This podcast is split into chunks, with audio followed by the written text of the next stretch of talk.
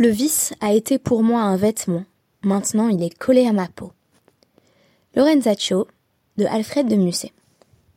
Shalom à toutes et à tous et merci d'être de retour sur DAF Yomi pour l'étude du DAF 23 du traité Nazir. Aujourd'hui, à travers ce DAF portant sur l'ambiguïté morale, nous nous poserons la question suivante. La fin justifie-t-elle toujours les moyens? L'histoire de Lorenzaccio est éloquente en ce sens. Nous sommes à Florence, en 1537. Un jeune homme de 19 ans, Lorenzino le romantique, admirateur des héros de l'Antiquité romaine et grecque, souhaite restaurer la République. Mais c'est alors son cousin, le duc Alexandre de Médicis, qui est au pouvoir. Ce tyran est bien gardé, pourtant, Lorenzo souhaite l'assassiner. Pour ce faire, il deviendra son serviteur, et partagera ses soirées de débauche. Il agit seul, nul ne le redoute. Nul n'aura non plus le courage de tirer parti de son acte pour instaurer à Florence un régime différent, de sorte que son sacrifice sera vain. Lorenzaccio. Le suffixe est en effet péjoratif. On parle de Lorenzaccio comme d'un personnage corrompu, pervers. Bref, un double qui lui collera à la peau, tout comme le vice, dans la citation que nous avons présentée en exergue. Lorenzo se divise dès lors entre le romantique Lorenzino et Lorenzaccio le haï, débauché et lâche. Il s'est perdu pour tuer le duc, il y parviendra, mais à quel prix?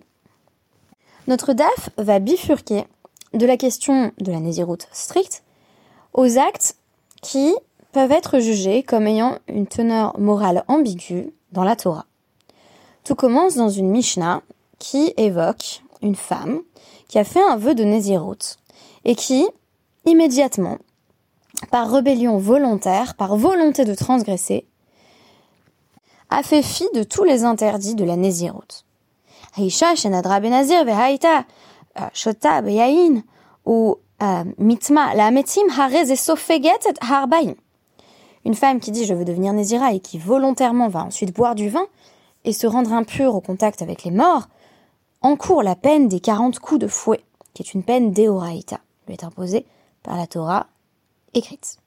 Hefer la baala, vehi lo yada shehefer la baala, vehaita shota ou mitma la metimeina sofeget et harbaim. Mais si son mari, qui sait qu'elle est sujette à ce genre de sortie, se hâte d'annuler son vœu, mais qu'elle ne sait pas qu'il a annulé son vœu. Et voici pourtant que dans une volonté de transgression, elle boit du vin et se rend impure. On ne peut pas lui infliger les 40 coups de fouet, puisque, en réalité, son vœu a été annulé au moment où elle effectue ses actions interdites. Rabbi Yehuda Omer, im eina tispog makat mardut. Et Rabbi Yehuda de rajouter, bien qu'elle n'encourt pas les 40 coups de fouet de la Torah, elle est bel et bien passible de makat mardut. C'est-à-dire les coups de fouet destinés aux rebelles, une punition imposée par les sages qui relève donc du dérabanan. En effet, elle avait l'intention de commettre une transgression. La Gemara met en scène Rabbi Akiva pleurant face à ces transgresseurs qui volontairement vont aller à l'encontre de leurs propres engagements, de façon, il faut le dire, presque perverse, puisque cette femme n'avait pas les mitzvot liés à la Nézirut sur elle avant de contracter ce vœu. Elle s'est donc volontairement astreinte à faire quelque chose qu'elle n'avait en réalité pas la moindre intention d'accomplir. Peut-être est-ce ce caractère pervers que l'on trouve parfois en nous-mêmes ou dans les autres qui fait pleurer Rabbi Akiva. En effet, il est rapporté que lorsque Rabbi Akiva atteignait le, le Pasouk, Bamidbar 30-13, qui parle euh, d'un homme qui a annulé euh, le vœu de Nézirut de sa femme, de sorte qu'elle peut être pardonnée par Hachem, on nous dit Haya il se mettait à, pleurer. Il proposait une analogie similaire. Uma shenit kaven la alot beyado basar chazir ve ala beyado basar tale ta'un kapara ou slicha. Hamit kaven la alot beyado basar chazir ve ala beyado basar chazir ala chat kama kama. En gros, cette femme elle a voulu transgresser. Mais finalement, elle n'en a pas eu la possibilité, puisque son mari lui a coupé l'herbe sous le pied, si l'on veut. Et on nous dit pourtant, Yislach la, Vehachem Yislach la, c'est-à-dire elle devra rechercher le pardon auprès d'Hachem. Voici l'analogie de Rabbi Akiva. Si quelqu'un souhaitait manger du porc, et en réalité ce qu'il a pris dans sa main c'était de l'agneau, mais il ne le savait pas, Taoun Kapara ou Slicha, il doit cependant obtenir euh, l'expiation et le pardon. Combien plus euh, quiconque aurait bel et bien saisi du porc dans sa main et l'aurait consommé. Ici, rien de bien surprenant, pour l'instant je précise, nous avons une échelle de gravité qui est si on a voulu transgresser et que l'on n'a finalement pas transgressé, l'intention compte tout de même, donc il y a un certain degré de gravité, mais évidemment c'est plus grave quand on a bel et bien effectué l'action interdite. Au sujet de l'intention, la Guémara un peu plus loin va proposer une autre analogie. Amar Rabba Barba Chana, Amar Rabbi Yochanan. Ce qui a été rapporté par Rabba Barba Chana, qu'il citait lui-même Rabbi Yochanan. Maïdirtif, pourquoi est-il écrit dans le prophète Osée 14, 10 Qui est Sharim Hashem,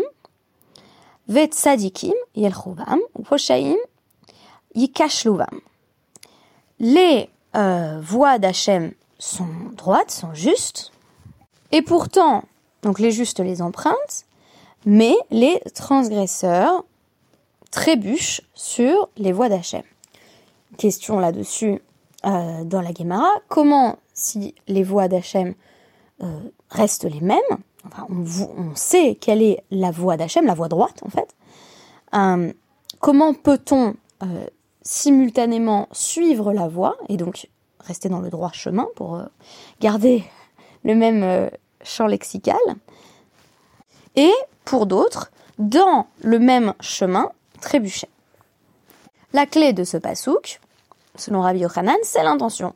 Machal,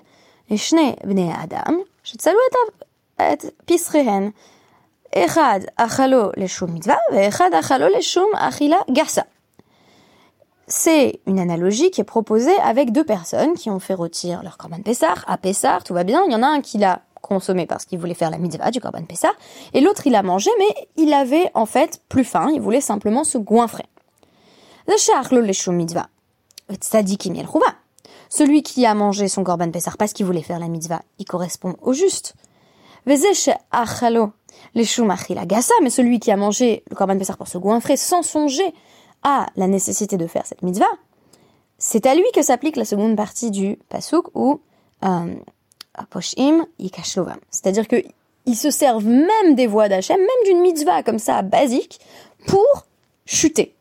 En ce sens, la Néziroute est également un bon exemple avec cette femme qui s'impose pour le coup une mitzvah qu'elle a même pas l'obligation de faire. On pourrait dire la rigueur Corban Pessar, auquel l'intention elle est pas là, mais t'es quand même obligé de le faire. Alors que là, elle a créé la Néziroute, elle a créé les conditions de sa propre faute. Resh Lakish trouve là-dessus Rabbi Yochanan un peu sévère en lui disant Hayarachak arrête-les celui euh, qui a consommé son corban Pessar simplement parce qu'en fait il voulait se goinfrer, enfin en plus on l'entend parfaitement, je veux dire, euh, euh, bah simplement parce qu'il a, il avait, voilà, il avait envie de manger quoi. Est-ce que c'est vraiment un transgresseur celui-ci? Nehi delo ka aved mitzvah mina pesar mihaka aved. Ok, il n'a pas fait la mitzvah de la manière idéale, donc là encore on établit une sorte de gradient, mais quand même il a mangé son corban Pessar. Alors voici que Resh propose une autre analogie. Et là, Mashal, Ishne Adam, ze euh, ishto imo, ze imo. Chacun a chez lui sa femme et sa sœur. Les euh, nizdamnalo ishto, nizdamnalo achoto. Il y en a un qui couche avec sa femme, comme il doit le faire, et l'autre couche avec sa sœur. Okay une sorte de phénomène comme ça de confusion, comme si euh, c'était par hasard. Nizdamna, il est tombé sur sa femme et l'autre il est tombé sur sa sœur très intéressant. On nous disait chez Nizdam lo ishto tzadiki miel celui que Rash Lakish appelle un tzadik, c'est quelqu'un qui, par, chance, en fait, est tombé sur sa femme, tandis que celui qui est tombé sur sa sœur, on l'appelle transgresseur. Mais là, on a envie de dire, c'est pas directement lié à l'intentionnalité. Question de la Gemara, midame. Est-ce que ces deux cas sont véritablement semblables? Le cas de deux personnes qui font le Korban Pessah, l'un le fait bien, l'autre le fait mal, et le cas de ces hommes qui rentrent à la maison et qui couchent soit avec la bonne femme, soit avec la mauvaise femme, qui est la sœur. Anan, euh, Kam, Rinan, On cherche une situation où il faudrait qu'il y ait un seul acte. Euh, donc par exemple, euh, l'histoire du Corban Pessar, ça marchait bien. C'est la même consommation, c'est sur le plan pratique et technique, c'est le même acte. Alors que là, on a Shnedrachim. Donc l'exemple de Rash Lakish marche pas très bien, d'autant qu'il est assez confus. Donc on nous dit bah plutôt Machal, ou jeté Benotavim. Quelqu'un qui va faire quelque chose, euh, et on va dire soit ça mène euh, au chemin du tzaddik, soit ça mène au, au chemin du rachat. C'est plutôt comparable à ce qu'ont fait Lot et ses deux filles. Alors, Hen Shinit Kavnu Leshem Mitzvah Ve Tzadikim Yelchovam, à qui s'applique la première partie du verset d'Osée euh, donc euh, les justes marcheront dans les voies d'Hachem, à ceux qui ont eu l'intention de faire quelque chose pour une mitzvah, même si c'était en fait une transgression. Hu kaven leshem avera ou voshim yikashluvam. Et ceux qui transgressent et donc trébuchent, ce sont ceux qui avaient l'intention de commettre une transgression.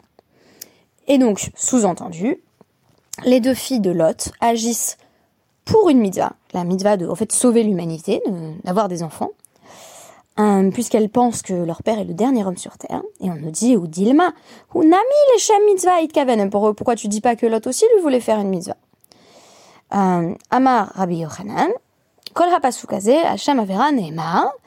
Euh, le pasouk qui suit, il nous montre bien que Lot a l'intention de faire une transgression. C'est un, un Bereshit euh, 13-10, qui a priori euh, n'a rien à voir avec ses relations sexuelles avec ses filles où on nous dit euh, Lot lève les yeux, il voit toute la plaine du Jourdain et il voit que c'est bien irrigué.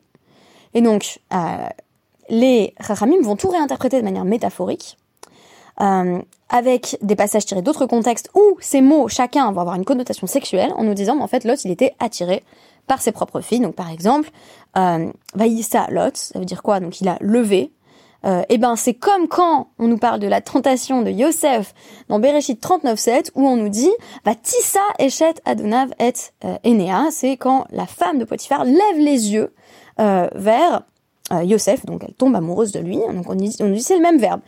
On aurait quand même pu trouver le verbe Vaïssa, Vatissa dans une infinité d'autres contextes sans que ça ait une connotation sexuelle, mais les sages ont à cœur de montrer qu'en réalité Lot n'a pas des intentions pures, donc on, va nous dire que euh, quand il voit ses filles, eh ben c'est comme Shrem qui a vu euh, qui a vu Dina et qui l'a et qui l'a violée. Euh, quand on nous parle de la plaine, de la plaine du Jourdain, on nous dit, ben, dans les proverbes, on parle justement du fait que il y a des hommes qui se réduisent à n'avoir plus qu'une miche de pain, et c'est le même terme qui est kikar, parce que ils doivent payer des prostituées. Et enfin, euh, cette remarque sur l'irrigation à la fin du pasouk est interprétée comme une allusion à un autre passage d'Osée, de 7, où euh, la prostituée prend la parole, donc la, la femme euh, d'Osée qui dit J'irai voir mes amants, ils me donneront, ils me donneront donc du pain et de l'eau. Et on nous dit bah c'est cette eau-là en fait que cherchait Lot. Alors, autre question, Veha Minas Anis. Pourtant, Lot était ce qu'on pourrait appeler un anus, c'est-à-dire qu'il n'avait pas le choix, il a été forcé, ses filles l'ont fait boire, il était plus euh, pleinement conscient euh, de euh, ses actes. on nous dit, bon, c'est vrai que avant de coucher avec sa première fille, il n'avait pas conscience de ce qu'il avait fait. Aval, Bekuma Yada. Mais quand il s'est relevé le matin suivant, il, a, il a, compris, il s'est rappelé qu'il avait couché avec sa fille. Umayhava, les, les mibad. Et alors, qu'est-ce qu'il aurait pu faire? Maïdehava hava, ça c'était le passé. Nafkamina dit euh, la fana harina lo Eh ben, le lendemain, tu bois pas du vin. Quand tu sais ce qui t'est arrivé la veille, tu peux pas revenir sur le passé, mais tu peux ne pas reproduire les mêmes erreurs. Et donc ça veut dire quoi? Qu'on est parti de cette idée qui était défendue par Rabbi Yochanan, que la question c'est comment est-ce qu'on accomplit une mitzvah? Est-ce qu'il y a une bonne intention derrière une mitzvah ou pas? Euh, Là-dessus, Resh Lakish me disais, mais même s'il n'y a pas une très bonne intention, ok, t'as mangé ton corban Pessah, tu voulais juste manger. C'est pas, quand même, t'es pas un rachat, quand même dire c'est pas la manière optimale d'accomplir la mitzvah, mais c'est quand même pas si grave. Là, on va nous ramener vers une nouvelle compréhension qui est en fait la question de l'ambiguïté morale en matière de transgression. Est-ce qu'une transgression peut être accomplie pour une fin qui est en réalité noble, euh, voire la fin justifie les moyens? Tout est une question d'intention. Amarula, oula, rajouté là-dessus, Tamar Zinta, euh, Zimrizin, Tamar elle a commis un acte de débauche en couchant avec Yehuda, son, beau-père, dans le 38e chapitre de Bereshit, en se faisant passer pour une prostituée. Et Zimri, qui s'est uni avec Cosby, la Midianite, il, s'est débauché également. Mais Tamar Zinta, de la débauche de Tamar, Yatsum Memenu Melachim ou sont nés des, rois et des prophètes, euh, tandis que de la débauche de Zimri, bah déjà il y a rien qui naît puisqu'il meurt, il est tué par, par Pinchas sur le coup, et ensuite Naflo Alav Kama Revavot, mais Israël, il a fait transgresser euh, bien d'autres personnes, des multitudes en Israël. Il y a eu quand même 24 000 morts à l'occasion euh, de la peste qui, qui s'en est en suivi, puisqu'il y a eu euh, euh voilà un grand nombre d'hommes du peuple qui s'unissaient aux Midianites. Donc Zimri a fait office de très mauvais exemple. Et là, on a envie de dire le dernier élément qui nous manque dans notre hiérarchie, ce serait est-ce qu'il vaut mieux une mitzvah qu'on a fait euh, pour une intention vraiment tout à fait euh, voilà basse, par exemple j'ai pris le korban psar, j'avais envie de manger, voilà. Ou est-ce qu'il vaut mieux une avera qui était faite dans un but noble et louable? Avera lishma lishma. C'est mieux. C'est préférable une transgression qui a accompli lishma, c'est-à-dire dans un but justement noble et louable, euh, qu'une mitzvah qu'on a fait comme ça euh, chez l'olishma de façon tout à fait intéressée. Veha amar Rav Yehuda amarav leolam yasak adam batora ou afilu shelo lishman shemitor euh, chez lo lishman balishman. C'est bizarre de dire ça parce que pourtant Rav Yehuda rapporte au nom de Rav qu'il faut étudier la Torah tout le temps et faire les mitzvot, même si on n'est pas encore au stade de faire ça de façon désintéressée, parce que à force de faire de façon intéressée, on finira par faire de façon désintéressée. On peut répondre ça d'ailleurs si vous avez des gens qui vous disent euh, euh mais t'étudies que par féminisme et tout. Là je parle donc aux femmes, hein, euh, parmi mes auditrices, euh, auditeurs et auditrices du coup. Et on vous dit voilà c'est pas l'ishma, c'est pour le féminisme. Non non mais, mais mitor chez l'ishma l'ishma voilà. Donc qu'est-ce qu'il vaut mieux dire? On va pas faire une hiérarchie comme ça hyper provocatrice. On va dire elaima ke mitzvah chez l'olishma. C'est aussi bien, si vous voulez, c'est au même niveau de faire une transgression qui a un but noble que de faire une mitzvah qui n'a pas un but noble. En d'autres termes, l'intention ne fait pas tout, mais presque. Et cependant, la Gemara semble un peu se contredire directement en nous disant, dirtive, comme si c'était une preuve, mais en fait, c'est plutôt une preuve de, la déclaration précédente, c'est-à-dire qu'il vaut mieux une Avera euh, qui, va, limite, qui va beaucoup nous coûter à nous-mêmes et qui est l'ishma, qu'une mitzvah qui n'est pas l'ishma, on va en fait même nous dire ici, il vaut mieux une transgression qui est l'ishma qu'une mitzvah l'ishma. Pourquoi? Parce qu'on nous parle d'un passage donc des, des juges 5.24 où on va louer Yael par l'intermédiaire de la prophétesse Déborah. Tevorach minashim Yael eshet euh, chaver euh, ha-keni minashim baohel tevorach. Donc béni plus que toutes les femmes soit Yael, la femme de Réver le Kénite, plus que toutes les femmes de la tente, elle sera bénie. Donc Yael, euh, qui euh, tue le, général ennemi euh, Sisra, qui menace le peuple juif, est plus bénie que les femmes de la tente. Man Nashim Shebaoel, Sarah, Rivka, Rachel. Qui sont les femmes de la tente? C'est toutes nos matriarches. Toutes nos matriarches, qu'on peut quand même pas soupçonner d'effectuer des mitzvot chez l'Olishma, qui a priori avait plutôt un comportement empreint de sainteté, se voit ici détrônée par Yael. Pourquoi? Parce que Yael, en faisant un interdit, hein, je veux dire, elle est mariée, euh, c'est largement problématique. On nous dit, elle a eu plusieurs rapports sexuels avec lui, contrairement à Yehudi d'ailleurs, qui ne, ne, va pas jusqu'au rapport sexuel, sans doute. On nous dit, euh, Ben Raglea, Kara, Nafal, Shacha, Vegomer, puisqu'on nous parle trois psukim après du fait que euh, il est euh, donc il est tombé à ses pieds. On nous dit, on nous dit trois fois, voilà, euh, il, il gisait, il est tombé, il était allongé. On nous dit ça, c'est à chaque fois donc des, relations euh, sexuelles euh, que Yael a eu avec Sisra. Mais c'était pour sauver le peuple juif. Donc voilà qui vient rédimer son acte. Et la Gemara de préciser, ce qui semble extrêmement important, que euh, n'en a tiré aucun profit. Veha ka mitiana mi mi beila adile. Est-ce qu'elle a tiré le, le, moindre plaisir de ses rapports sexuels? Amar Rabbi Yochana, kol tout ce qui euh, donc euh, rapporte euh, voilà apporte du plaisir aux transgresseurs, donc tout, le bien que ça a fait à Sisra était une souffrance pour une femme juste, à savoir Gaël. Donc c'est très intéressant. On nous pose un cas théorique, une hiérarchie théorique des actions. Donc au sommet, on aurait une mitzvah lishma. Ensuite, on aurait au même niveau, si on suit le texte, hein, euh, la mitzvah qui n'est pas lishma et la avera qui est lishma pour un but euh, élevé. Et enfin, on aurait, bien entendu, la transgression, la rébellion volontaire dont on a parlé au tout début du DAF.